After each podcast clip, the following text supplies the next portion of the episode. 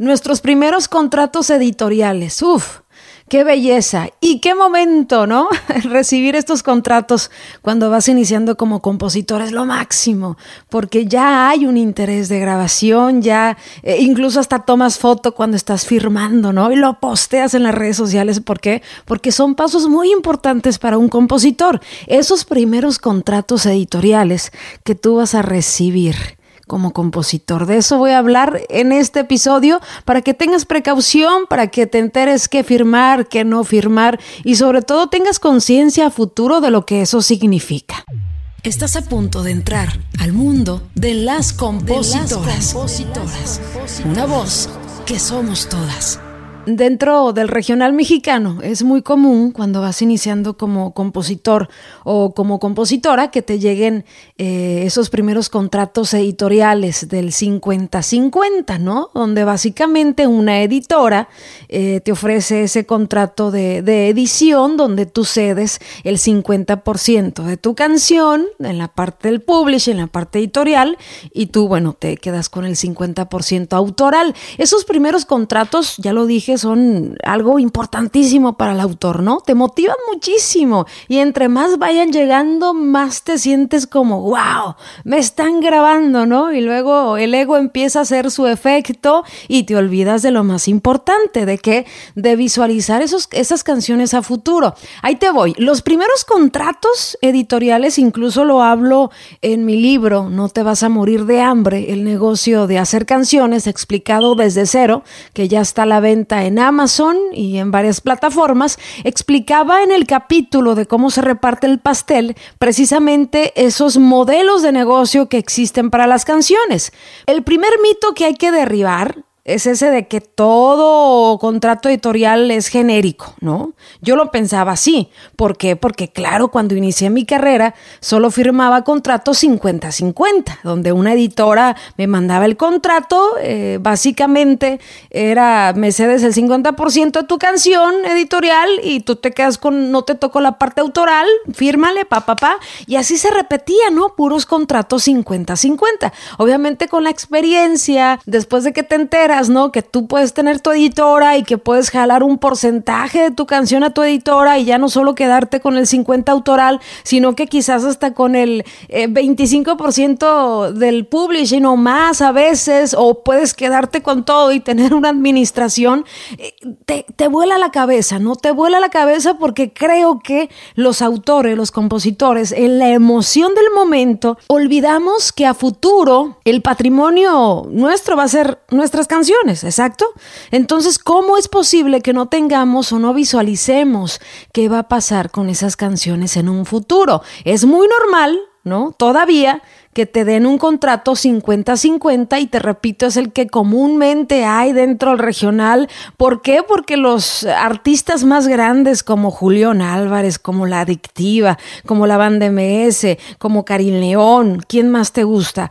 Cristian Nodal, porque me, he tenido grabaciones con todos ellos. Ellos tienen su propia editora. Entonces, ¿qué van a negociar contigo como compositor? Que les dejes y les cedas el 50% que te estoy hablando, ¿no? Y yo creo que vale la pena, eh, vale la pena mucho esto cuando el artista tiene una editora establecida, que tiene una administración, que sabes que ese dinero va a llegar. Lo que yo siempre recomiendo en estos contratos 50-50 es que tu obra se libere con el tiempo, ¿no? A lo mejor puedes negociar que sean nada más 5 años o en México que son 15 años, que lo máximo. En Estados Unidos si se pasan de lanza pueden ser 35 años, incluso, incluso he visto algunos eh, que esa perpetuidad, pero en el copyright, que es la ley de copyright habla de que el máximo son 35 años por sesión de edición, ¿no? Editorial. Pero bueno, habrá quien se pase de gandalla y también quiera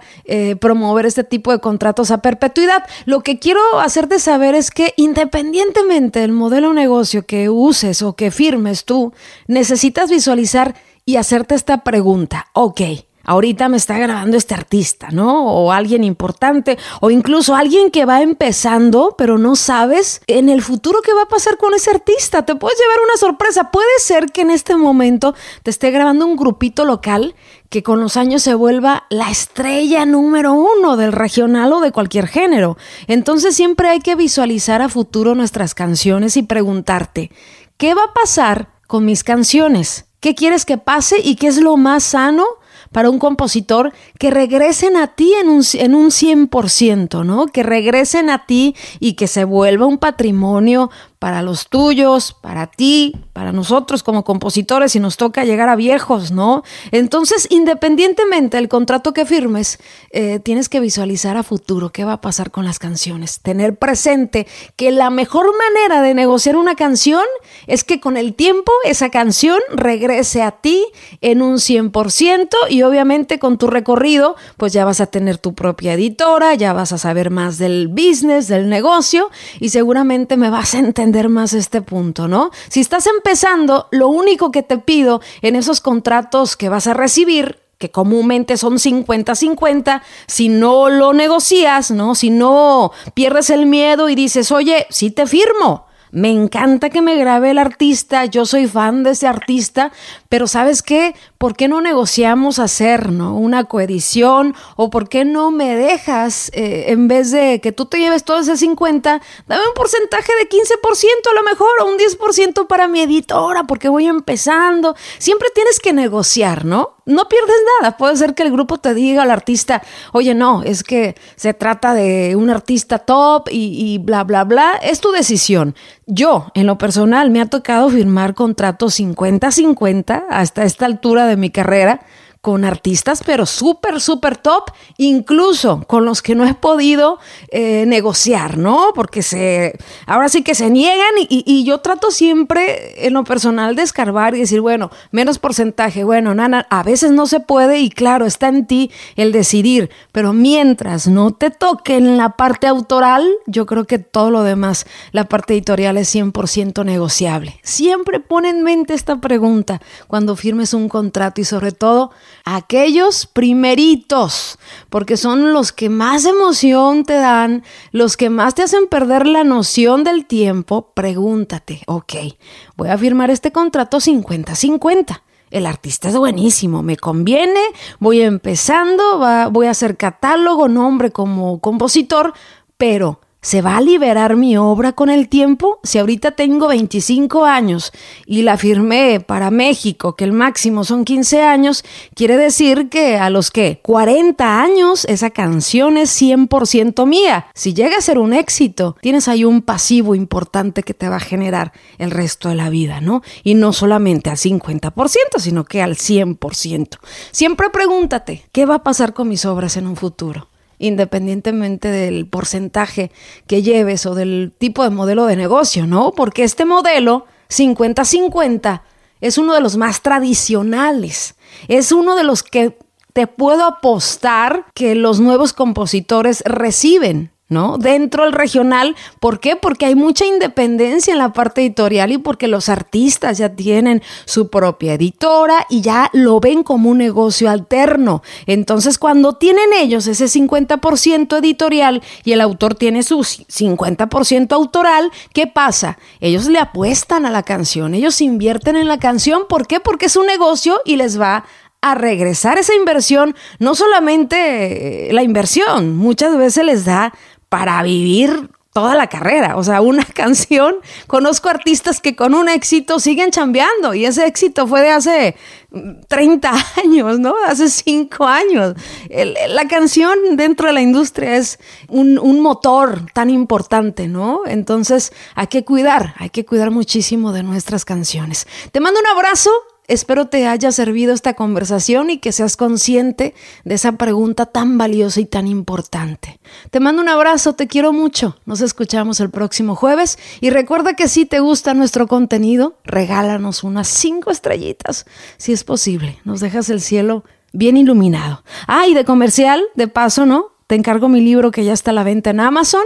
Si quieres leer eh, completamente este capítulo de los tipos de modelo que existen en las canciones, ahí te presento siete modelos distintos, ¿no? Para negociar tus canciones, puedes encontrar mi libro en Amazon y también eh, si lo quieres físico, firmado, con huella digital, con dedicatoria, con todo, puedes mandar un mensaje de WhatsApp al 909 203 0393.